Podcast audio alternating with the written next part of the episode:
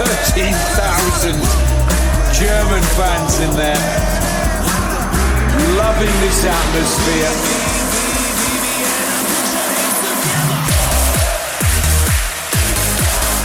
And the German fans are Herzlich willkommen, liebe Beachvolleyball-Welt, zu einer neuen Folge Maximum Beachvolleyball. Mein Name ist Max Behlen und ich befinde mich mal wieder in Kiel, diesmal sogar äh, live zu sehen, nicht live zu sehen, aber zu sehen auf Video. Und heute soll es wieder um einen Gast gehen. Er war eine der Nachwuchshoffnungen im deutschen Beachvolleyball. Die Karriere durch Verletzungen geplagt und nun ist auch seine Profikarriere offiziell am Ende und mir zugeschaltet ist Dan John. Hallo Dan. Hi Max und hallo liebe Zuschauer. Zuschauer, Zuhörer, wie auch immer man das Zuhörer. Sagt. Also hören kann man das immer noch, aber wir versuchen es diesmal, das ist jetzt auch die Neuigkeit so ein bisschen, auch als Video, ähm, zumindest in Highlights, vielleicht auch in der ganzen Folge, bin ich mir noch nicht sicher, ähm, bei YouTube und auch dann bei Instagram hochzuladen. Highlights bei Instagram, ganze Folge dann eher bei YouTube. Ähm, war das denn erstmal alles so richtig, was ich gerade erzählt habe? Nachwuchshoffnung, verletzungsgeplagt, Profikarriereende, kann man das so sagen? Ja, ich denke, es war alles schon richtig. Ähm, und vielleicht kannst du uns erstmal noch erzählen, wo du gerade bist, wie so deine Situation ist und was gerade allgemein in deinem Leben ähm, gerade so abgeht. Kommst gerade vom Training zum Beispiel? Ja, ja, ich bin gerade in Tübingen in meiner neuen WG. Ich bin nach vier Jahren in, in, in Stuttgart leben, bin ich nach Tübingen gezogen. Ich habe ja schon von Anfang an hier studiert, also seit 2017 meinen Bachelor angefangen. Und ja, dadurch, dass ich jetzt am USP Stuttgart halt aufgehört habe, habe ich mir gedacht, dann macht es natürlich Sinn, dann hier hinzuziehen, um die natürlich kürzere Wege zu haben zur Uni. Und Tübingen ist auch eine super schöne Stadt. Und dann, ja, bin ich jetzt in meiner neuen WG, die ich seit September habe, bin ich auf dem Zimmer. Ich war gerade also, Trainingsgast bei TV Rottenburg in der dritten Liga. Ich habe denen gesagt, dass wenn die mal Trainingsgäste brauchen oder zu wenige im Training sind, dürfen sie mir gerne mal Bescheid geben freue ich mich schon, dann immer mal wieder ein bis zweimal die Woche den Ball doch noch in den Händen zu halten. Aber ja, sonst äh, ist seit dem 16. oder 18. Oktober das Semester wieder losgegangen. Ja, genau, und dann mache ich halt meine Uni. Stimmt, was ich noch mache, ist, ich mache gerade den A-Trainer Beach, da bin ich mit drin. Und da hatte ich jetzt zwei Lehrgänge schon in Stuttgart und in Berlin. Aber der nächste ist dann in Hamburg im nächsten Jahr. Und ja, aber sonst entspanne ich mein Leben. Geh, geh wandern in die Schwäbische Alb. Ja. Auch nicht schlecht. Hast du da den quasi den kurzen Dienstweg äh, genommen zum A-Trainer? Also da gibt's ja immer ein paar Sonderregeln für Kaderstatus-Inhaber äh, oder hattest du vorher schon irgendwelche Trainerscheine? Nee, das war tatsächlich der schöne Sonderweg, ja. Ja, ist ja ganz entspannt. Und äh, genau, Carla macht den ja auch gerade, Carla Borger. Sebastian Fuchs ist auch genau, dabei, wenn genau. ich das äh, richtig im Kopf habe. Ist ja, ja eine ganz ja. spannende Truppe, denn die auch von selber von den äh, ja, Erlebnissen aus dem Leistungssport berichten kann. Ja, das auf jeden Fall. Vielleicht kannst du uns, ähm, ich weiß, du möchtest nicht, äh, dass wir die ganze Folge darüber reden, aber einmal kurz nochmal ähm, erzählen, was dich jetzt bewogen hat, denn doch zu sagen, okay, hier machen wir einen Cut, ähm, es reicht jetzt, ich gehe nach Tübingen, äh, spiele ein bisschen in der Halle und äh, versuche es nicht weiter, mein Leben äh, komplett auf Beachvolleyball auszurichten. Ja, ich denke, also ich habe es schon relativ gut zusammengefasst, so wie ich es auch nach außen bringen wollte im Instagram-Post halt. Da habe ich es halt geschrieben das halt, ja, bei mir war es schon seit, seit der Jugend, das halt an sich komme ich halt aus einer extrem Volleyball-begeisterten Familie. Meine beiden Eltern waren tschechoslowakische Jugendnationalspieler. Meine Mutter hat sogar sechs Einsätze für die richtige Nation gehabt. Und deswegen sind wir halt, Philipp und ich, also Philipp, mein Bruder, sind eigentlich mit dem Ball groß geworden. Ich habe dann auch schon mit fünf habe ich angefangen zu spielen. 2003. Auch lange her. Ja, und es war halt von Anfang an war Volleyball eigentlich so der größte Teil meines Lebens, war halt schon extrem geil, habe ich mich halt extrem drin gesehen, war so meine Erfüllung, aber war halt auch so eine Sache, in der ich halt wirklich in meiner Jugendzeit und so schon auch echt gut war, so im Vergleich zu anderen in meinem Alter. Und dann habe ich das halt natürlich mich dann auch angefangen, bisschen darüber zu definieren und dann schon recht früh in der Jugend so angefangen, so einen gewissen Leistungsdruck in mir selbst aufzubauen. Und dann, ja, und dann war es halt so, in meinem ganzen Sportlerleben war es halt beides. War halt einerseits Volleyball halt schon die geilste Sache, die existiert war, äh, die für mich existiert hat. Aber halt auch trotzdem schon ein großer, großer Anspannungsdruck, so, den ich mir halt gemacht habe. Ich habe dann natürlich versucht, den, so während ich älter wurde, natürlich habe ich dann gemerkt, okay, macht eigentlich keinen Sinn. Diese Einstellung ist ja eigentlich eher eine Quelle der Freude, Quelle der Leidenschaft und so. Aber ja, das ist natürlich immer äh, schwerer, das wirklich so zu internalisieren, als sich solche Sachen dann irgendwie einzureden. Und deswegen war es halt schon immer, dass ich extrem gerne Volleyball gespielt habe. Ich habe auch wirklich extrem gerne immer trainiert. Aber das halt vor allem so in Wettkampfphasen dann schon gemerkt habe, dass ich dann auch immer schon sehr, sehr unter Leistungsdruck oder unter übermäßigem Ehrgeiz da nicht gelitten hat, aber dass der einfach au auftrat. Ja, und das, deswegen war es die ganze Zeit so, dass ich nie zu 100% aufgeblüht bin, halt im Sport. Obwohl natürlich zu einerseits, einerseits schon, andererseits dann aber diese andere Komponente dabei war.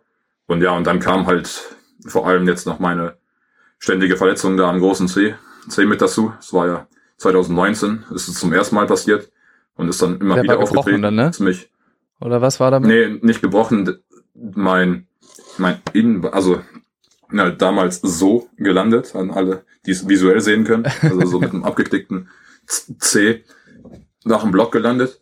Und also erstmal dachte, dachten alle, das wäre halt die Kapsel, die halt da gereizt ist. Das war halt dann auch extrem dick. Aber was dann auch beim MRT in diesem Jahr rausgekommen ist, dass das Innenband da am C auch extrem, extrem ausgeleiert ist, also so überdehnt. Ja. Dass da halt gar keine Spannung mehr drin ist. Und, und wirklich so, aber das, das merke ich auch, wenn ich jetzt irgendwie barfuß in den Sand gehe oder so, dass da wirklich der schon ein bisschen sehr suboptimal unterwegs ist, der C. Also das, wenn ich zum Beispiel in den Sand gehe, muss ich den schon immer noch tapen. Und mir wurde dann gesagt, dass wenn ich weiterspielen wollen würde, müsste ich halt eine OP machen. So, natürlich. So, wenn's alles noch so das Feuer hundertprozentig gebrannt hätte in mir, dann hätte ich's, hätte ich's vielleicht gemacht. Aber ja, so war das halt eine zweite Komponente. Ja, und dann, es war jetzt schon eher die, bei mir zumindest in der Entscheidung, die geringste Komponente, aber war halt auch das die letzten zwei Jahre dann auch, natürlich hatte ich dieses Verletzungspech, habe wenig gespielt, aber dann auch so, keine Ahnung, dass du jetzt da diese irgendwie Fünfter bei dem Techniker-Turnier wurdest und irgendwie nichts dafür bekommen hast und solche Sachen. Das ist natürlich sehr, sehr schwierig mit der Corona-Phase derzeit, aber das, Ja. die drei Sachen haben sich dann alle so irgendwie zusammengespitzt und dann einfach war es so kurz einfach äh, öfters reflektiert darüber und ja, dann einfach die Entscheidung getroffen, nee, dass ich dann jetzt den Cut setzen will. Und dann bis, bisher geht's mir auch echt gut damit und ich denke schon, dass das die richtige Entscheidung insofern war. Aber es heißt jetzt quasi, ähm, also weil du ja auch einen A-Trainer Beach machst, äh, sind wir uns ja schon sicher, dass du da dem Beachvolleyball irgendwie erhalten bleiben wirst. Aber es heißt jetzt auch nicht mehr, also nicht, dass du irgendwie aufhörst zu, zu spielen oder sowas, aber eben auf diesem hohen äh, Trainings- und, und Spielniveau dann äh, vielleicht einen Schritt zurückgehst.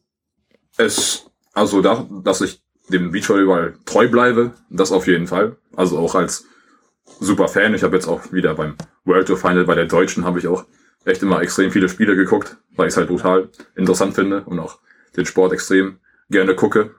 Und ja, als Trainer, das will ich auf jeden Fall auch machen, weil mir das auch extrem Spaß macht. Keine Ahnung, so einfach Spieler zu verbessern. Halt, das klingt eigentlich recht banal, aber ich merke schon, dass ich da auch Ja. ein bisschen aufblühe. Das finde ich extrem cool. Ja, zum selber Spielen. Ich habe schon erstmal vor, jetzt zumindest in der nächsten Zeit, seit die nächsten eins, zwei, drei Jahre, schon Abstand vom Wettkampf zu nehmen. Ja, genau, das halt ab und zu mal ein, zweimal die Woche bisschen auf gut zocken, aber ja, vom Wettkampf erstmal eine Pause zu machen. Okay, also auch nicht mal irgendwo auf dem B-Turnier mal mit, mit rechts Äh, also, den Leuten zeigen, was eine Hake ist. Nee, Natürlich, ich äh, weiß halt nicht, was kommt. Also ich will jetzt auch Ja. keine super harten Zukunftsaussagen treffen, aber der aktuelle Stand ist es eher nicht, dass ich eher glaube, dass so für mich, für mein ganzes Gesamtsystem, für meine Gesundheit ist, ist einfach am besten, wenn ich da jetzt erstmal ein bisschen Abstand nehme. Ja.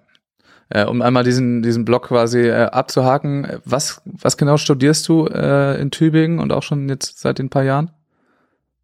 Ja, ich studiere Kognitionswissenschaft. Das ist so ein, also originell heißt es, es ist ein Mix aus Psychologie, Informatik Neurobiologie, Philosophie und Linguistik. Und es Mhm. ist halt so, ja, an sich so die, du lernst halt über das Gehirn und den Geist halt und lernst aber auch so, wie das dann auch informatisch angewandt werden kann im Sinne von neuronalen Netzen, künstlichen Intelli- Intelligenzen, aber und wie die beiden Sachen interagieren und zusammenhängen, wie sie sich gegenseitig positiv und negativ beeinflussen können. Ja, genau. Das klingt auf jeden Fall Also, sehr interessant. Ja, es ist echt sehr interessant. Ich bin da jetzt im, im dritten Mastersemester, also und aber ich mache im Master sechs Semester. Ich habe mir den vor, vor Master, als ich noch halt voll in der Beachvolleyball-Schiene war, für drei Jahre ausgelegt, den Master sozusagen. Und Ja. habe halt beschlossen, dass ich einfach den, den Plan weiterfahre, trotz, trotz Reduktion vom Beachvolleyball. Und Ja, und bin dann voraussichtlich im Sommer 2023 fertig mit dem Master. Ach, das geht ja, ne? Ich brauche noch ein bisschen länger zum Beispiel. Ich bin ja, wir sind ja äh, ein Jahrgang. Äh, ich brauche dann doch noch etwas länger zum Beispiel und das ist keine Kognitionswissenschaft. Aber äh, was ich dazu noch fragen wollte, ich kenne das auch ähm, von einem meiner vorherigen Studiengänge. Das war auch so ein Mix-Studiengang, äh, also ganz andere Richtung, aber Mhm. trotzdem so drei Fächer gemixt. Da war das katastrophal gemanagt, ähm, dass du quasi einfach immer nur Beisitzer bei bei äh, allen anderen Vorlesungen warst von den anderen Fächern und quasi gar keine gar kein eigenes Studium hattest, sondern immer nur überall mit drin saß. Ist es bei euch ähnlich?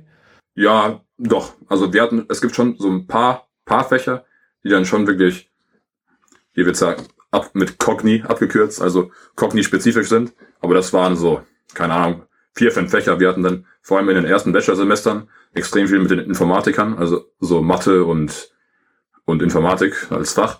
Und dann halt Ja. aber auch mit, mit den Neurobiologen, mit den Machine Learning Menschen. Also ist sehr, man, man sagt da interdisziplinär. Deswegen, ja, es ist schon, dass man in den verschiedenen Fakultäten da unterwegs ist. Kann ja aber auch gut sein, ne? Da lernt man von allen Ecken was. Muss man aufpassen, Ja, dass ja. es nicht, nicht nur Fremdgehöre ist. ähm, genau, ich muss einmal ganz kurz, ich weiß nicht, ob du äh, zufällig die letzte Folge gehört hast, aber da habe ich ein, zwei Sachen, die ich kurz ähm, klarstellen und berichtigen muss, weil ich, weil ich teilweise Unsinn erzählt habe bei der letzten Folge. Und zwar habe ich äh, zum Beispiel mit Melly darüber gesprochen, dass Morph nach Österreich ginge. Das ist natürlich totaler, totaler äh, Unsinn. Äh, denn Martin Olejnak geht nach Österreich. Das, ich habe ja auch gesagt, Clemens erzählt es in seinem Podcast. Clemens erzählt genau das, dass Martin nach, nach Österreich geht äh, und nicht Morph. So schon mal diese eine Sache.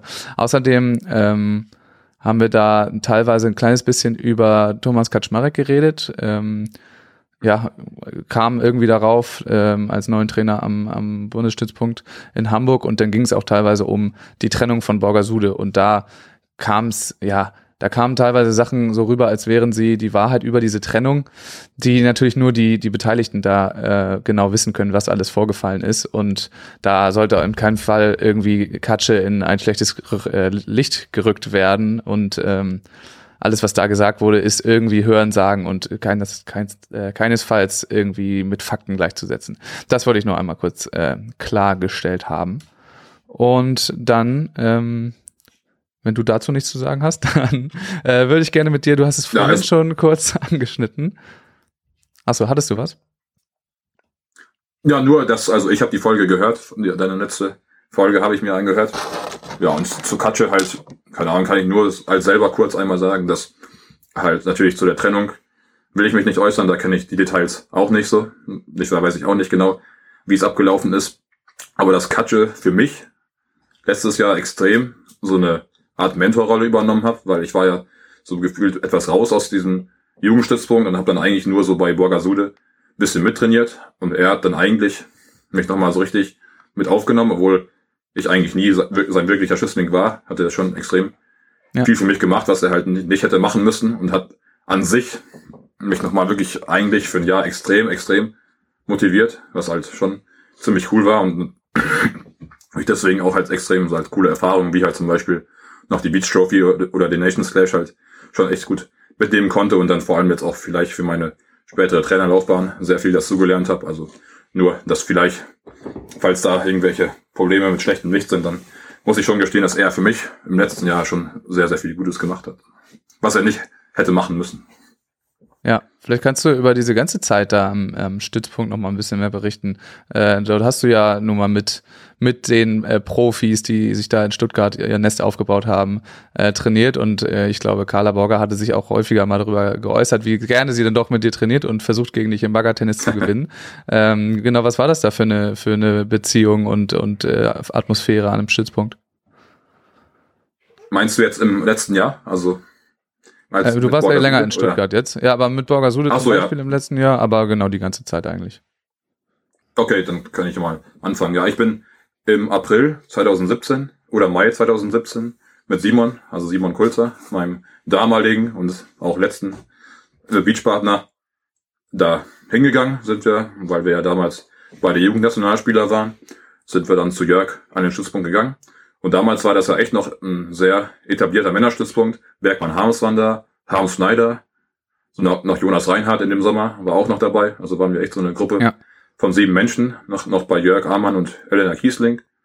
Und ja, genau, und da haben wir halt im Sommer, haben wir dann gespielt. Weil, also wir sind dann erst, ich meine, im April da hingekommen, weil Simon und ich davor, das, wir haben 2016 unser Abitur gemacht und dann so zusammen einfach uns ein Jahr lang voll auf Volleyball fokussiert, haben dann zwei Trainingstage gemacht auf Teneriffa und Neuseeland, wo wir dann halt auch schon mit Markus Diekmann trainiert haben, wo wir dann halt wirklich so zum ersten Mal, also das heißt zum ersten Mal, aber schon so richtig dieses richtige, sag ich mal, Leistungstraining mitgenommen haben. Ja, genau. Und im Mai, ja, sind wir nach Stuttgart gekommen und haben halt die Saison da mitgenommen. Dann ist Simon ist dann, glaube ich, nicht mehr in der Jugendnazo gewesen und ist dann mit Armin, hat dann mit Armin was angefangen in München. Und bei mir war es dann ja eh immer so ein bisschen so eine Spannungsbeziehung. Soll ich in die Abwehr gehen? Soll ich in den Block gehen? So, das war. Und dann war halt immer so eine Frage. Und Bergmann Harms sind nach Hamburg gegangen. Mirko Schneider hat aufgehört. Manu hat auch reduziert und plötzlich waren dann nur noch ich und dann ist noch Julian Schuppret dazugekommen. Und dann war das irgendwie halt ja etwas für drei Jahre waren wir nur zu zweit da. War natürlich, keine Ahnung, hätte irgendwie auch, natürlich, wir haben deswegen gutes Techniktraining alleine gekriegt, aber nicht zu viert wäre nochmal besser gewesen. Ja. Aber dann ja zu dritt, äh, zu zweit haben dann Schubi und ich, also Julian Schuppert wird Schubi genannt. ja. Und die haben dann zu dritt da trainiert bis 2020. Genau, und aber dann im ersten Jahr auch zusammengespielt, dann haben wir uns einmal getrennt. 2019 habe ich dann mit Erik gespielt. Und 2020 ja kurz mit Milan das probiert, bevor ich halt ja wieder mich mit meinem C verabschieden musste von der Saison. Und dann habe ich ja da drei Jahre trainiert unter Herr Jörg und den Co-Trainern Fabian Tobias und Alex Priestel. Vor allem Alex hat am, am Ende, was dann schon eigentlich eher, eher, eher mein Haupttrainer. Also dann habe ich schon mehr bei ihm gemacht als bei Jörg dann in den letzten Jahren. Ja, genau. Und dann haben wir halt natürlich da viel mit mit den Mädchen trainiert, weil natürlich halt ja. zwei, äh, zwei gegen zwei kannst du dann nicht, nicht spielen, wenn du zu zweit bist. Und aber halt viel, viel Technik, viel im Stand. Und im Sommer 2019 waren dann aber noch Manu Harms und Richie P. Müller waren dann halt dabei. Und mit denen haben wir dann im Sommer mit, also Schubi und ich, und die beiden haben dann zu vier trainiert, das war auch echt cool. Und ja, und dann aber 2000, zu überlegen, 18, ja, haben wir schon einen Monat lang oder zwei Monate mit Carla Morga und Maggie Koschuch haben wir da trainiert. Das mit, also Schubi und ich. Und die beiden. Und dann haben wir natürlich uns schon so kennengelernt, halt mit Carla und so. Und dann schon halt den guten Kontakt hergestellt. Und dann haben sie diese beiden sich ja getrennt. Und dann ist das halt so ein bisschen weggegangen. Aber dann, ja, war es halt, dann war ich raus aus dem aus dem Perspektivkader und dann äh, habe ich halt gesagt, ja gut, gucke ich mal, was mit Simon geht und wo wir uns dann aufhalten. Ich wusste halt, dass ich wegen der Uni halt öfters schon noch in Stuttgart und Umgebung sein muss und dann habe ich halt Katsche gefragt, weil ich wusste, dass der mit Borgasude nochmal an den Start geht. Wenn die Trainingspartner brauchen, bin ich gerne dabei. Und dann haben wir halt auch oft dann entweder zu dritt oder Simon war dann auch öfters mal dabei, trainiert da und das war, war schon echt eine coole Zeit und dann haben wir auch echt viel mit denen gemacht. Ich war dann einmal im Dezember auch nochmal im Trainingslager mit denen auf Fuerteventura mit Alex Weikenwas und Sven Winter dann auch noch und Max Bezin war auch noch am Start. Also schon viele, coole Sachen mitgenommen. Ja, genau. Und die halt bisschen begleitete auf deren, auf deren krassen Weg, den die da ja letztes Jahr absolviert haben. Ja, was war denn eigentlich Genau, äh, dann- dein, dein Status äh, da die ganze Zeit? Du hast gesagt, du warst dann aus dem Perspektivkader irgendwann raus. Ähm, vorher war das die ganze, diese, diese drei Jahre davor war so irgendwie Perspektivkader, aber halt Ja, in Stuttgart. En- Ende Und dann war ganz raus, oder was? Es war, ich war bis, bis wann war ich U22? Ja, ich war bis 2019 war ich NK1, also dieser klassische Jugendkader, früher C-Kader. Dann kam ich 2020, nach, weil ich äh, 2019 halt eine gute Saison gespielt habe, war ich 2020 dann im Perspektivkader halt, genau. Und ja, genau, das war, das war das ein, eine Jahr, also in den, beziehungsweise B-Kader oder PK. Und ja, 2021 war ich dann nicht mehr im Kader. Ja. Genau. Also da war ich dann ra raus aus irgendwelchen Kadersystemen und war halt ja so Ti- Team Team Borgasude, Team Kaczmarek. Ja. Warst das, du das irgendwie war auch dann noch, mein, mein, mein, mein, mein Kader. Genau, genau. Ja, und in der ganzen Zeit So, ähm, war- warst du da äh, dann auch mal wirklich in der Entscheidung, ich werde jetzt ähm, Abwehrspieler?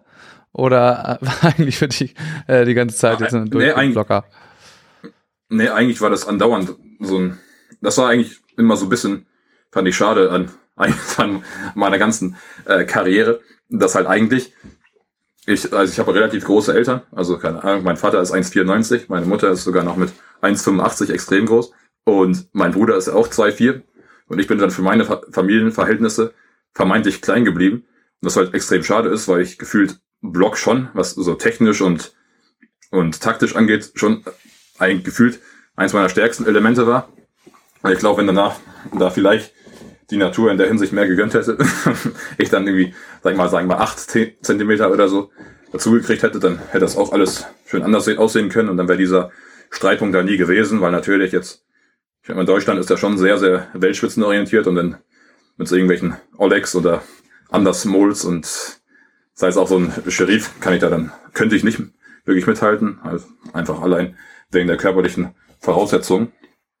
Genau, und deswegen war es schon die ganze Zeit so ein, so ein Thema, ja, kann gut blocken, aber ja, kann mal in, in die Abwehr und dann war ich dann irgendwie auch immer mal wieder in der Abwehr mit Schubi, Julian Schuppert haben wir dann so eine, so eine Kom Kombilösung gehabt, aber dann habe ich da auch noch recht viel mit anderen Partnern gespielt, weil Schubi dann auch, glaube ich, kurz irgendwie mal krank oder so war und dann habe ich da ja eigentlich so den größten Erfolg meiner Karriere mit dem Studenten-WM-Titel habe ich da auch Block gespielt mit Erik noch.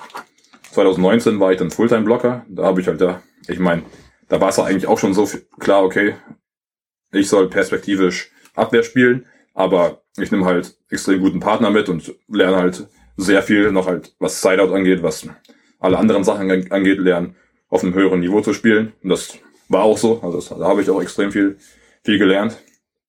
Und dann war ja, war diese, diese Abwehr. Dann bin ich mit, habe mit Milan wieder in der Abwehr angefangen. Ja, und dann kam halt diese Verletzung im letzten, letzten Sommer und dann war ich, letzten Sommer war ich dann auch schon, also ich meine, diese äh, Entscheidung, dass ich aufgehört habe, die kam ja jetzt auch nicht wirklich erst dieses Jahr. Also letztes Jahr im Sommer war ich auch schon relativ, relativ frustriert, so nach dem ganzen, durch, safe auch durch Corona bedingt, das hat ja mit uns allen ein bisschen, bisschen was gemacht, aber da war ich dann auch schon so wieder, okay, komm jetzt, jetzt mache ich Beachvolleyball einfach ein bisschen lockerer, ne, komm, jetzt Abwehr irgendwie, hat mir da nicht so wirklich gefallen, habe mich nicht wohl gefühlt. War natürlich sehr, sehr, nicht, nicht, nicht durchdacht, nicht so wirklich rational die Entscheidung, weil natürlich, ich hätte Fortschritte gemacht, wenn ich halt länger gespielt hätte, aber irgendwie war es halt sehr, sag ich mal, emotional au- angehaucht. Es hat mir einfach wirklich nicht getaugt und ich war dann schon ein bisschen frustriert in dem Sommer und dann habe ich gesagt, komm, machen wir mal mit Simon, den kenne ich ja ganz gut. Und dann machen wir ein bisschen for fun, gehe ich wieder blocken, weil das macht mir halt extrem Bock. Und das, ich meine, das war ja auch schon, schon geil. Ich fand es dann auch schon extrem cool, als ich dann wieder bei der Beach Trophy dann geblockt habe und dann halt so diese meisten Blocks da in der, in der ersten Runde hatte. Und das war halt für mich nochmal so ein schön, schönes, schönes Ziel, äh, sag ich mal, Ziel erreicht, dass so das im Blocken wirklich noch das Maximum mal rausgeholt, was ich rausholen konnte. Aber ja, das war dann wieder das Problem, dass ich an sich letztes Jahr im Sommer an so einem Moment war, wo ich dachte, okay, vielleicht mache ich es wieder lockerer, aber dann habe ich halt angefangen zu trainieren und war halt wieder extrem schnell, auch durch dieses Training dabei Katsche und dann wurde ich wieder extrem ehrgeizig, also habe wieder brutal viel Ja. investiert und hatte wieder richtig Bock, Bock anzugreifen und so und dann habe ich auch wirklich auch im Krafttraining und so einfach oder allgemein wieder sehr viel Blut geleckt und dann wurde ich halt in der Wettkampfphase wieder so ein bisschen halt enttäuscht, also sowohl durch die Verletzung als auch so wieder so meine, sage ich mal, einfach selber eigene mentaler Zustand da in der Wettkampfphase war einfach wieder nicht so, wie ich gedacht habe, dass es halt das ganze, den ganzen Winter über wird. So hat halt einfach so die Erwartung und so haben nicht zusammengestimmt. Und das ist, glaube ich, auch einer der Gründe, warum ich jetzt selber für mich halt ein bisschen Abstand halte vom Sport, weil ich halt den Case extrem wieder schnell sehen könnte. Okay, wenn ich jetzt weiterhin noch sagen würde, okay, ich mache noch ein Jahr, bin ich wieder extrem äh, voll, voll motiviert, gibt wieder einen ganzen Winter massiv Vollgas und das habe ich auch echt immer genossen. Also ich habe schon dieses, es war schon anstrengend, aber dieses Leistungssportlerleben, so mit jeden Tag ins Training gehen und wirklich Vollgas und dann irgendwie komplett so diese Selbstoptimierung hat mir schon extrem Bock gemacht. Aber ja, dann trotzdem dann im Sommer halt sich gar nicht dafür zu belohnen oder eher eher konträr, das war dann schon immer ein bisschen blöd und deswegen ja, habe ich dann diesen Weg jetzt eingeschlagen, wie ich ihn eingeschlagen habe. Ja, du sagst gerade, äh, oder äh, ist jetzt fast schon ein bisschen her, äh, mit Simon hast du dich sowieso schon immer gut verstanden. Äh, Simon Kulzer an der Stelle. Das äh, ja, ko- kommt immer wieder in deiner Beachvolleyball-Karriere. Ähm, auch damals schon. Wann habt ihr das erste Mal zusammengespielt? Wir haben 2015 zum ersten Mal zusammen gespielt. Wir haben halt 2014, als du ja auch noch voll im Rennen warst, haben wir uns auf den Bundespokals und Deutschen Meisterschaften uns ja als Gegner kennengelernt. Und ja, und dann haben wir beide Partner gehabt, die halt nicht mehr so in den Leistungssport investieren wollten, wie halt, wie wir halt zu der damaligen Zeit. Und ja, und dann hat Simon mich über Facebook gefragt, ob wir beiden zusammen spielen wollen, das Jahr darauf. Dann habe ich gesagt, ja klar, warum nicht? Der hat Bock. Dann geben wir das an und haben 2015 halt ein bisschen zusammen gespielt, aber da hatte ich auch noch recht viel Patella-Probleme, deswegen haben wir da noch gar nicht so viel zusammen gespielt. 2016 und 2017 haben wir dann zusammen Vollgas gegeben und dann auch wirklich gut, gut zusammen gespielt und uns dann 2020, 2021 wieder zusammengetan. Also bei euch hat das irgendwie schon immer ganz gut gepasst. Ja, doch, auf jeden Fall. Also, doch, wir haben uns menschlich schon immer gut verstanden und auch spielerisch war's, waren wir dann auch immer gut, gut eingespielt dann. Ja. Und kommt dann nochmal irgendwann das hat, hat Comeback? gepasst, weil, wir- weil wir ja, Se- Senioren Ü, Ü63. Ja. Das wäre nochmal lustig. Noch einmal deutscher Meister werden dann. Ähm, Ja, genau, genau. wann ist eigentlich bei dir, du hast ja früher auch, wenn ich mich richtig erinnere, ähm, bei Schüttorf mal zweite Liga in der Halle gespielt. Äh, wann ist eigentlich deine Ja, Entscheidung gefallen, okay, ich gehe jetzt in den, in den Sand. Äh, das ist mein Ding. Ja, die Entscheidung wurde mir stark durch mein Knie erleichtert damals, weil ich habe sogar gegen euer im Verein, gegen die Adler Kiel damals noch, damals waren es auch noch die Adler, oder seid ihr immer noch die Adler? Äh, Damals waren es noch die Eagles, jetzt sind wir mittlerweile die Adler. Okay, okay. Ja, 2014 noch sogar damals gegen, gegen Julius war das auch noch, gegen Julius Tole. Ja. Haben wir da zweite Liga gespielt. Und das war dann auch echt, echt ganz gut, da diese, dieser Start der Saison 2014. Und, aber ich habe dann einfach gegen Kiel, hat angefangen, meine Patella extrem schwer zu zwicken. Und dann, ja, bin ich halt für fast zwei Jahre ausgefallen, weil ich einfach extreme Knieschmerzen hatte und die nicht weggekriegt habe. Natürlich, das hatte, hatte viele Gründe. Ich war halt extrem jung. Ich war 16 Jahre alt. Hab kein Krafttraining gemacht. So irgendwas mit, mit Dehnen und sowas kannte ich auch noch nicht. Und irgendwelche, auch so, sag ich mal, gesunde Ernährung war auch noch nicht so großes Thema. Und deswegen, ja, wusste man auch schon ein bisschen, wo es herkam. Aber natürlich, Halle ist fürs Knie immer belastender. Aber dann war es auch so, dass ich einfach 2016 nach den zwei Jahren Pause trotzdem eine ziemlich gute Beat-Saison gespielt habe, wo wir dann ja deutscher Meister direkt eigentlich nach dieser zwei Jahrespause wurden. Und ja, genau, und dann war es halt einfach, okay, jetzt habe ich mit Simon halt diese Chance, halt im Beachvolleyball Gas zu gehen und werde das dann einfach machen. Und dann sind wir auch an den Stützpunkt gekommen und dann war es halt einfach so, dass ich im Vergleich zum, zum Rest von Deutschland einfach im Beachen besser war als, als im Hallenvolleyball. Und dann, ja, während, dann ab, von, ab 2017, als ich dann angefangen habe, mein Studium, halt schon ja, in Vollzeit da neben dem Leistungssport herzulaufen, habe ich dann einfach nur noch, ja, eigentlich keine Zeit mehr für Halle gehabt. Obwohl ich Halle halt schon eigentlich immer sehr, sehr gerne gespielt habe. Also mir hat's auch immer extrem Bock gemacht, vor allem dieses Ganze mit der Stimmung und diesem kompletten Team, Teamgeist pushen, so komplett mal einfach so, so ein bisschen so ein Schlachtfeld der Atmosphäre zu haben. Das habe ich auch schon immer extrem äh, gefühlt. Und ich hatte auch schon eher das Gefühl, dass ich erst so 2018, 2019 wirklich so dann Vollzeit Beacher wurde. Davor hatte ich immer eher das ja. Gefühl, dass ich so ein Hallenwaller war, der halt auch im Sand spielen konnte. Ich sag mal, ich habe bis zum Ende meiner Karriere hatte ich halt eigentlich nicht, nicht so viele Shot-Optionen im Angriff, habe ich immer noch halt eher die harten, harten Varianten gewählt. Aber ja, aber natürlich dann jetzt mittlerweile würde ich schon sagen, dass ich im Beachen, Beachen besser war und mittlerweile den Beach Volleyballsport auch besser verstanden habe. Aber ja, genau. Wäre das denn äh, eine Option irgendwie gewesen, wenn jetzt der Körper mitgespielt hätte, auch in der Halle zu sagen, okay, ich mache jetzt mal, keine Ahnung, erste Liga, dafür wird's ja wohl reichen. Äh. Ja, ich, ich, ich, ich, ich denke schon. Also das wäre schon eine, auf jeden Fall eine Option gewesen. Ich glaube, das war auch, war auch auf jeden war auch eigentlich mal ganz gut. 2014 auch da in der zweiten Liga war das gut. Ich war im erweiterten Kader vom, von unserem 97er, 98er Jahrgang. Natürlich, das war halt bisschen, kann ich ja sagen, Pech. Mal gucken. Ich, wer weiß, natürlich bin ich dadurch zum Beachvolleyball gekommen und habe sehr viel Geiles mitgenommen. Aber im jüngeren Jahrgang, natürlich, ich kann mir sehr gut vorstellen, wenn es halt 98, 99 gewesen wäre, dann wäre ich da wahrscheinlich schon einer der besseren Spieler gewesen da im 98, 99 Kader und wäre vielleicht komplett einen anderen heilen Weg eingeschlagen. Aber ja, ich, ich denke schon, dass es für Erstliga auf jeden Fall gereicht hätte. Ja, aber letztendlich bin ich schon dann immer schon sehr froh gewesen mit dem, wie ich das dann gemacht habe.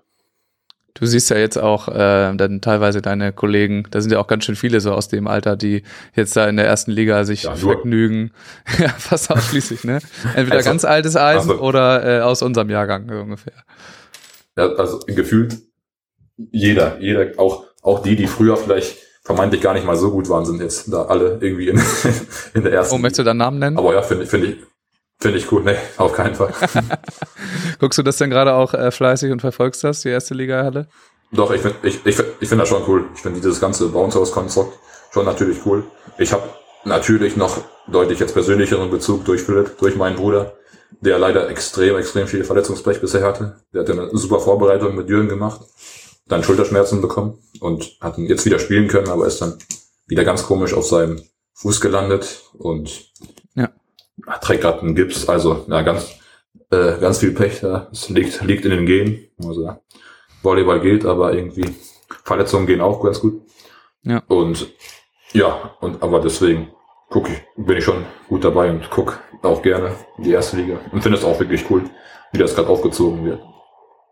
Ja, auf jeden Fall. Man kommt auf jeden Fall etwas dichter ran gerade. Also wir haben es, glaube ich, noch gar nicht gesagt, ne? du musstest gerade deinen, deinen äh, Aufnahmeplatz etwas äh, ändern und sitzt jetzt im Flur, das, das geht immer das Licht aus. Das muss ja, dann genau. immer wieder angeschaltet Meine, werden, aber dann pennst du wenigstens nicht meine ein. Meine Mitbewohnerin hat, hat, hat, hat Migräne und äh, hat dann aber mich, mich, mich durch die Wand gehört, weil das Haus ist ein bisschen hellhöriger. Das ist dann natürlich schon kritisch. Das ein, die einzige blöde Sache ist, ich habe mich gerade ausgeschlossen, also na gut. Mal gucken, ob ich noch gleich. Musst du sie gleich nochmal wecken dann. Oh nein. Ja, oder ob, ähm, Kumpel ob ich einen Kumpel anrufe, ob ich da übernachte oder, oder einfach auf der Treppe. Ja, einfach alles harte Maßnahmen. Das volle Leben mitnehmen. Sehr gut. Kannst ja auch noch los. Maximum ja Volleyball. Ne? Ja, stimmt, stimmt. Ja. Erstmal in, in die Bar, ja. Gibt's immer. Du, ähm, wir waren gerade beim Hallenvolleyball. Wir können doch mal auf den Beachvolleyball gucken, denn da steht jetzt tatsächlich äh, eins der letzten Events an dieses Jahr. Hast du ein bisschen geguckt, was jetzt in Itapema ähm, so abgeht jetzt am kommenden Wochenende? Ja, doch. auch dein äh, ehemaliger Partner, der da jetzt hingeflogen ist gerade. Ach nee, stimmt gar nicht. Sorry. Völlig falsch. Nee, nee. Äh, sein, nee, sein, nee. sein, jetziger Partner. Sein eigentlicher Partner äh, ist da gerade, ne? Also ich genau. glaube, Simon und Simon äh, Kulzer und Mommel Lorenz haben sich verpflichtet äh, für die kommende Saison und äh, Mommel Lorenz ist jetzt da mit Louis Wüst in der Quali. Ja, nee, ich finde das ex eigentlich extrem cool. Also natürlich hast erstmal aus, äh, auf Main Draw und die Qualification Entry List geschaut und dir gedacht, was zum Geier geht hier ab, habe ich irgendwie mich verklickt, bin ich hier beim ein bis zwei Sterne in, in Sofia wieder. Aber nee, ich finde es irgendwie extrem, extrem cool, weil er jetzt wirklich einfach irgendwelche Teams, die halt sonst nicht so oben dabei sind, einfach mal richtig Punkte sammeln können. Vielleicht, man könnte sagen, hoffentlich auch die, die sich wirklich dann auch etablieren können. Natürlich, es wäre wahrscheinlich ein bisschen schade, wenn jetzt irgendwelche, keine Ahnung, erfahrenen 32-jährigen Two-Star-Spieler da jetzt einfach ein super Turnier spielen würden, extrem viele Punkte mitnehmen würden, die dann aber später so jetzt in diesem neuen World-Konstrukt da nicht irgendwie aufblühen würden. Ja. Wäre natürlich schon cool, wenn dann einfach so, so aufblühende Teams, seien es, keine Ahnung, Lukas Robin, meinetwegen, die, da weiß man ja nie, was kommt, aber vielleicht, ja, genau, genau. Oder natürlich auch diese Oman Helwig da aus Schweden, die man ja auch immer da gerne mitnennt. Deswegen finde ich es einfach extrem cool und bin, bin vor allem sehr gespannt. Ich werde das auf jeden Fall auch verfolgen. Vor allem, ja, ist einfach cool, dass da diese ganzen jungen Teams sind, die ja wirklich extrem, extrem viele Punkte holen können. Ja, also aus deutscher Sicht mega interessant. Es ist auch jetzt letztes Jahr oder dieses Jahr war, waren die Vier-Sterne-Turniere eher ähm, so Fünf-Sterne-Turniere. Jetzt das letzte Vier-Sterne-Turnier ist dann doch nochmal ein Zwei-Sterne-Turnier hinten dran. Ähm, aber deutsche Teams halt ja. auch jetzt äh, Sven Winter und Philipp Huster, die wir da das erste Mal zusammen sehen können. Und äh, alle ein bisschen ja, gespannt sind, ob das auch was für die Zukunft sein könnte äh, natürlich, dass man da so ein bisschen das beobachtet. Ähm, ja, und dann einfach auch für, für ähm, Fretschner Sova mega geil, das erste Mal im Hauptfeld einfach gesetzt an, an eins für Deutschland quasi. Also da ist schon einiges dabei. Aber auch international, hast du mal ein bisschen geguckt, da sind ja jetzt einige neue Teamkonstellationen für die neue äh, Olympia-Quali. Also Doch. ich will mal sagen, also Brasilien einmal durchgemixt. Ähm, da sind alle dabei. Eine Sache zu Brasilien. Eine Sache zu Brasilien. Ich finde es extrem, extrem cool weil man sich jetzt ein bisschen die Ergebnisse von der brasilianischen Tour anguckt. Richtig oft auf Platz eins sind jetzt Renato und Vitor Felipe. Und ich habe Renato bei der U19 WM damals in Larnaca gesehen, die er gewonnen hat. Ich habe ihn dann in zwei Livestreams noch bei der U21 das Jahr darauf gesehen, die WM, die er auch gewonnen hat. Und dann hat er zwei Jahre später mit seinem kleinen Bruder auch noch die U21 WM gewonnen. Er hat einfach drei WMs, bei jeder, wo er dabei war, gewonnen. Und ich fand ihn ja. immer extrem überragend und habe mich immer gefragt, ey, wann kommt dieser Bursche auf die World Tour? Und es scheint, dass wir ihn langsam mal sehen. Also, wenn der dann anfängt bei einer WM zu spielen, dann müssen sich wohl so rum aber gewaltig in Acht nehmen. Oder auch Sognosti Krasilnikov, weil wenn der Kerl bei einer WM mitspielt, hat er bisher immer gewonnen. Ja. Und das, ist ein geiler Spieler. Also, und äh, vor allem da auch, was die Brasilianer angeht, ich glaube jetzt Alison Guto waren bei diesem ähm, brasilianischen Ding auch nicht auf dem Treppchen ähm, zu sehen. Also Stimmt, da wird schon ja. einmal durchgemixt gerade bei denen. Äh, und halt Evandro und Alvaro Fio spielen jetzt zusammen. Also einfach einmal durchgetauscht. Ich weiß gar nicht warum alle, ja. aber hatten wohl mal Bock auf was Neues. So macht man das in Brasilien, bei den Damen ja auch. Aber auf wen ich mich auch sehr freue, ähm, sind noch zwei weitere Teams. Wir sehen äh, Lupo Rangieri das erste Mal. Jo. Also ja. wann, wann haben wir Daniele Lupo das letzte Mal ohne Paolo Nicolai gesehen? Richtig geil. Ja, das ist eigentlich nur, nur eine Doppelkombi. Ich kann mir eigentlich das Lupos Angriff nicht ohne Nikolais Zuspiel vorstellen. Das können wir, glaube ich, alle nicht. Vor allem irgendwie, ja, ich weiß nicht, ob es ein Upgrade ist mit Alex Rangieri, das, das werden wir sehen. Der ist ja eigentlich auch schon ähm, ja, gleiches, gleiches Kaliber vom, vom Alter her, also äh, wahrscheinlich eher kleines Downgrade in allen Elementen. Man darf ja auch nicht vergessen, dass Paolo Nicolai einfach ein riesen, also der ist einfach riesengroß und hat Affenarme, so. Ja, ich fand der auch, ähm, war überragend einfach vom Spiel, als Spieler. Also, ich fand Nicolai immer extrem, extrem beeindruckend. Ja. So insgesamt. Aber ich finde es sehr ja, geil, wie sich jetzt alle da messen können ähm, in diesem Feld. Und auf wen freue ich mich noch? Oder auf wen freust du dich noch? ist ja viel wichtiger. Boah, extrem gute Frage. Hast du die Liste, Liste da gerade vor dir? Kannst du mir vielleicht ein paar, paar Vorschläge naja, geben? Ich, ich kann dir jetzt einen, einen sagen, wo du dich auf jeden Fall drauf freuen musst, weil das ist die neue äh, US-Konstellation. Ja, weißt du das Taylor Crabb und Taylor Sander, meinst, ja. meinst du? Ja. Doch, doch, auf die bin ich auch sehr gespannt. Wobei, ja, ich, ich, ich weiß nicht, ob ich die so wirklich oben mit, mit dabei sehe. Ich finde sowieso Crap extrem interessant. Ich habe ja dieses 4 gegen 4 Turnier in Katar damals mitgespielt, dieses ganz ja. erste. Und da war Crap wirklich überragend. Da hat er dann im, vor allem im Halbfinale und Finale einfach alleine für die USA gewonnen mit seinen 1 Meter knapp über 80, 1 Meter ja. knapp über 1,80. So überragende Angriffslösungen gehabt wo ich dachte, ey Mann, der Kerl wird rasieren. Und dann waren sie mit Jake Gibb ja auch kurz irgendwie einmal Erster, einmal Dritter, habe ich gedacht, ey, die können bei Olympia nochmal richtig was reißen. Aber dann, keine Ahnung, wurden die irgendwie so für ein paar Turniere so schludrig und haben dann irgendwie nicht, nicht gut gespielt. Und deswegen, keine Ahnung, gerade, ich, ich bin sehr drauf gespannt auf die beiden. Ich kenne leider Taylor Sander nicht, ich habe nicht so viele Spiele von dem gesehen. Ich weiß natürlich, dass er halt sehr, sehr athletisch begabter Spieler ist und natürlich auch ein ziemlich, äh, sag ich mal, ein, Spiel, ein Highlight-Spieler ist, den man sich gerne anguckt.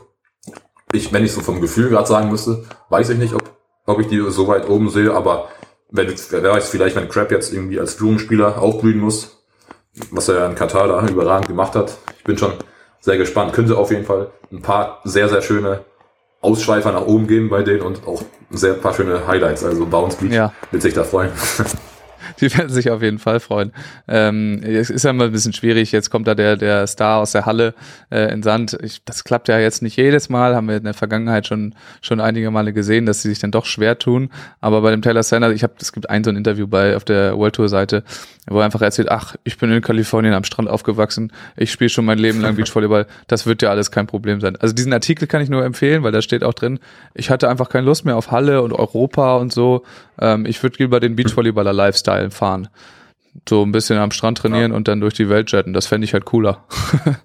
Eigentlich ganz geil. Natürlich, die Amis, Amis sind da immer sehr bekannt für ihre sehr selbstbewusste Mentalität. Aber ich meine, das macht sie ja auch dann letztendlich gut. Ja, aber ich meine, keine Ahnung, wenn sie es wirklich, wenn er da regelmäßig am Strand gespielt hat, ich finde es ja auch immer wieder sehr, sehr, sehr beeindruckend, wie Chase, keine Ahnung, wie der ausgesprochen wird, Buddinger, Buddinger, Ja, da jetzt Buddinger. spielt, dass er dann mit Casey Patterson, Buddinger, zwei Turniere einfach da gewonnen hat jetzt plötzlich. Und bei ihm sieht es da wirklich komplett eigentlich extrem gut aus. Der hat ja so extrem ruhige Bewegung, super Zuspiel. Also man muss dazu sagen, für alle, die es nicht wissen, der war, soweit ich weiß, sieben, sieben Jahre in der NBA oder so. ja, genau, genau. Einfach äh, Basketballprofi, hat dann nochmal gewechselt kurz. Ja, Auf jeden Fall sehr beeindruckend, was die Amis da, was die Amis da machen. Aber das kann man ja gespannt sein. Vor allem können sie sich jetzt auf dem Vier-Sterne-Turnier mit Teams messen, die halt nicht die Übermacht sind und die sie einfach, wo sie einfach drüber fahren, sondern ähm, die können auch mal ein bisschen zocken Ja. vielleicht. Das ist doch äh, was Auf Schönes. Nee, nee, wird, wird eine sehr interessante Kombi. Ja, ich bin halt, keine Ahnung, ich bin auch halt wie alle wahrscheinlich gespannt, wie weit es Roman Helwig schaffen werden. Also die beiden Ja. Jumpsetters Schweden. Ich denke halt immer trotzdem, dass, ich meine, die sind da gerade beeindruckend für ihren, äh, oder was heißt beeindruckend, auffällig für ihren Spielstil mit ihren Sprungpässen. Aber das ist ja an sich eher eine Sideout-Variante. Und ich glaube, dass theoretisch eigentlich im Sideout du mit der Größe auch über eine extrem gute Standardtechnik wahrscheinlich noch sehr, sehr weit kommen würdest. Das, die Sache wird halt jetzt, wie sie es im Break machen. Natürlich, der David Ullmann ist halt extrem begabt. Der ist ja das Naturtalent schlechthin. Der ist ja, der schon damals ein paar Turniere, wo ich mitgespielt habe, extrem gut gespielt. Ja. Und, und ja, der kann natürlich extrem viel in der Abwehr auch holen.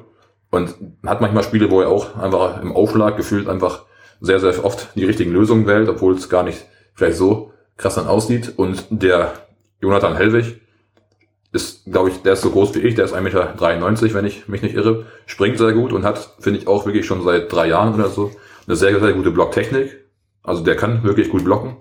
Trotzdem 1,93 mit perfekter Technik, wenn dann ein Oleg Stojanowski, wenn dann ein Anders Mol kommt. Natürlich, hier in Deutschland ist man so auf diese Weltspitze getrimmt. Es kann ja, andere Länder geben sich auch vielleicht mal mit, keine Ahnung, Top 10 sehr, sehr zufrieden. Was ich finde, Ja. dass Deutschland vielleicht auch mal ein bisschen mehr auf, die, auf diesen Kurs, Kurs gehen könnte. So, aber ja, und da, da wird es dann interessant, interessant zu sehen. Da bin ich dann sehr gespannt, ob die es dann wirklich in, im Break hinkriegen, weil dass sie mit ihrem Sprungpass im Sideout da durchkommen, kann ich mir schon vorstellen, wenn deren Körper mitmachen. Das ist ja schon sehr gut, was sie machen, aber ich glaube halt, das ist sowieso eigentlich was eher die größere Herausforderung da für die Weltspitze wird, ist halt das eigene Break. Nee, doch, doch, das eigene Break. Ja, ja, das eigene Break. Ähm, ja, jetzt mal wirklich äh, nochmal drauf gucken, so was, was passiert. King of the Court haben sie ja nun mal gewonnen nochmal in Utrecht, äh, hatten ein Ja, Highlight direkt am Anfang das- des Jahres, glaube ich, in Doha, wo sie die Quali direkt geschafft haben. Äh, und dann Ja, eigentlich nur ja. noch ähm, Lowlights äh, danach auf den, auf den regulären, linearen Turnieren, aber sind auch immer gegen, gegen Top-Teams aus der Quali ausgeschieden. Also das liest sich auch äh, Ja. anders. Ich weiß jetzt, haben wir jetzt nicht mehr im Kopf gegen wen, aber ich glaube, die sind auch einmal auf Krattiger Brell getroffen, ähm, die halt nun mal jede die Quali geschafft Quali-Maschinen. Ja, die Quali-Maschinen wirklich, die sich da jetzt auch mal raus, rausqualifiziert haben aus der Quali mittlerweile. Ähm, und genau, das, also da gucken wir uns auf jeden Fall gespannt an. Ich will noch sagen, ähm, zu, zu dem Turnier in Itapema, das geht am Mittwoch los, glaube ich, mit der Quali. Mhm. Und da haben wir natürlich auch vier Frauenteams. Ja, die gibt es auch. Ähm, äh, und zwar, ah, das, Ich habe sogar eins, auch eins von gespannt denen übrigens. trainiert, trainiert. Okay. Oh, du hast die trainiert? wen? Wen? Ja, ich habe letzte, letzte, letzte Woche habe ich äh, Sarah Schulz und Anna Grüne habe ich jetzt, weil Jörg Amann und Tobi waren beide nicht, nicht da in Stuttgart, weil irgendeine Trainerkonferenz in Hamburg war. Dann habe ich die halt am Montag, Mittwoch und Freitag in Stuttgart betreut. Das ist auch immer Das heißt, die relativ lustig, wenn ich jetzt irgendwie, ja, wenn ich jetzt in Tübingen so von nicht so Volleyball affin oder ja doch Menschen gefragt werde, ja, wen ich denn jetzt so trainiere da in Stuttgart. Und immer so, kann man immer so antworten, so, ja, hm, zum Beispiel deutsche Meisterin Sarah Schulz. immer ganz, ganz lustig. Aber ja, doch, die, die beiden, ja, ich glaube, die beiden, das wird schon, schon cool, die anzugucken. Aber ja, kannst dann deine, deine Frage fertigstellen. Ähm, ja, Die eine du Frage eigentlich war das eigentlich gar nicht, aber äh, genau. Weißt du eigentlich, äh, dann wirst du es ja wissen, warum jetzt Chantal nicht mit äh, Sarah dahin geflogen ist? Nee, tatsächlich habe ich das vergessen, zu, auch Sarah zu fragen. Nee. Ja. Also ich glaube, es ist eher so, gefragt, dass Aber äh, ich glaube, es ist eher so, dass Sarah äh, oder beziehungsweise dass Annalena und Sarah nochmal ein paar Punkte sammeln wollen, jeweils, ähm, weil die einfach nicht auf Ich dem gleichen auch. Level an World Tour Punkten sind wie eine Chantal Laboureur, ja, ähm, dass das eben sich angleicht so ein bisschen. ja, ich denke, das So meine Ja, ich will jetzt keine, nicht, nicht spekulieren, ich müsste spekulieren, deswegen. Aber das, der Grund klingt sehr sinnvoll. Ja, und auf wen ich jetzt auch noch äh, gespannt bin, weil wir sie einfach so noch nicht so richtig äh, auf diesem Niveau gesehen haben, ist äh, Müller-Tillmann. Also Svenja Müller, Svenja Tillmann, Ja. die sich äh, committed haben, schon ähm, Mitte, Anfang des Jahres, aber eben nicht fast nicht zusammengespielt haben, weil äh, Svenja eben keine, keine äh, Entry Points hatte und Svenja sich dann immer ähm, andere Partnerinnen gesucht hat, um auf der World Tour auch ihre Ja. Punkte zu halten und auszubauen. Also das könnte auch sehr spannend werden. Ja, finde ich aber gut. Ich meine, jetzt wird halt auch langsam Zeit. Ich meine, das war super, was Finja da letztes Jahr ge gespielt hat. Hat da, glaube ich, das eigene Selbstvertrauen oder einfach, aber auch für einfach als Ausrufezeichen, okay, hallo, ich bin zwar jetzt irgendwie zehn Jahre nicht in der deutschen Nation gewesen, aber ich bin halt eine spielerische Maschine. Und deswegen mit Chantal da auch echt, echt nochmal ein Ausrufezeichen gesetzt und sich vielleicht, vielleicht auch nochmal einen ordentlichen Respekt da verschafft bei anderen Teams.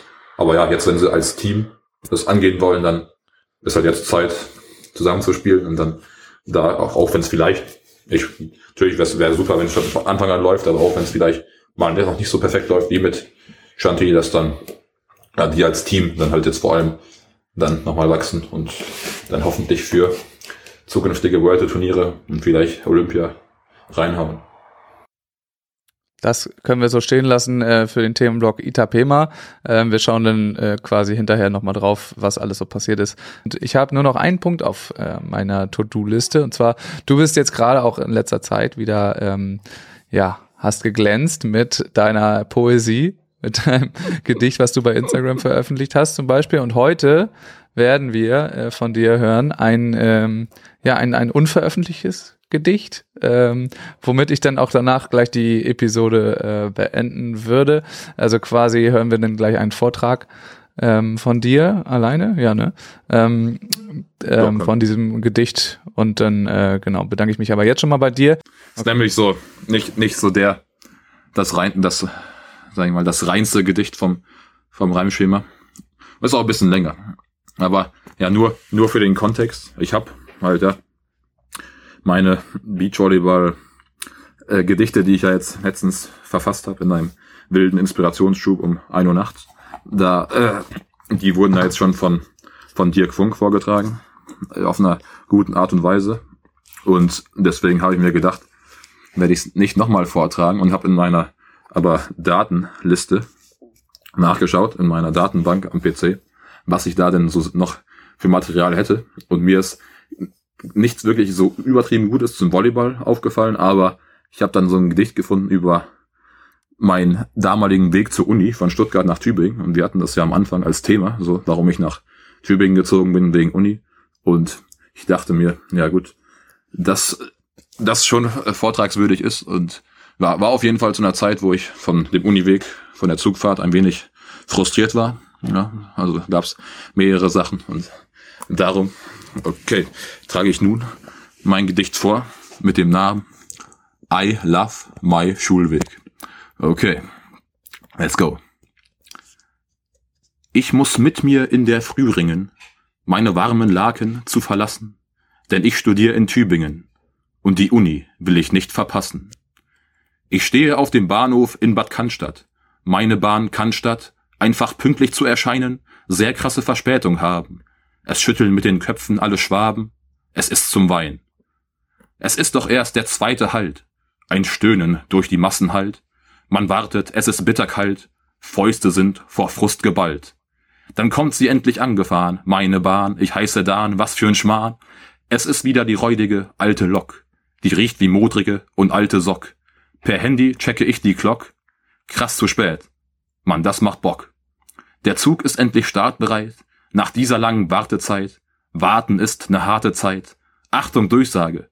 Passagiere, es tut uns leid. Zu gewaltsames Öffnen der alten Türen. Wir zu weiterer Verzögerung führen. Dicke Luft ist im Zug zu spüren. Und dann geht's endlich los. Oh, wie schön wird es klingen, die Bahn pünktlich in Esslingen. Doch dies ist nicht der Fall. Einsteigende Menschen auf der Treppe ziehen alle eine große Fleppe. Aus Esslingen geht es dann weiter. Passagiere, Gegenteil von heiter. Oh, wie schön es wird klingen, die Bahn pünktlich in Nürtingen. Wird uns um viel Hetz bringen, wären wir pünktlich in Metzingen. Wie gern würden wir heut singen, pünktlich geht's aus Reutlingen. Wir stattdessen jedoch singen, sind leider erst in Plochingen. Wenn wir dann Wendlingen erreichen, soll's mit den Undingen mal reichen. Doch diese Flaschen schaffen es tatsächlich noch zu überraschen. Unser Zug fährt in Oberbohingen ein. Was bilden die sich ein? Wie kann es sein, dass wir bei so einer Verspätung noch einlegen einen Zwischenhalt? Ich glaub, es pfeift mein Schwein und es pfeift der Zug und knallt und dann geht die Fahrt weiter. In Reutlingen werden wir gebeten auszusteigen. Keiner dreht mehr durch, nur noch resigniertes Schweigen.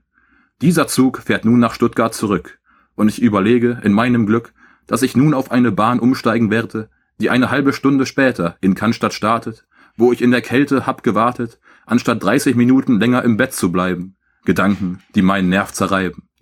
Die Bahn kommt an, wir gehen an Bord und in zehn Minuten sind wir dort. Tübingen endlich, doch leider ist nicht Schluss.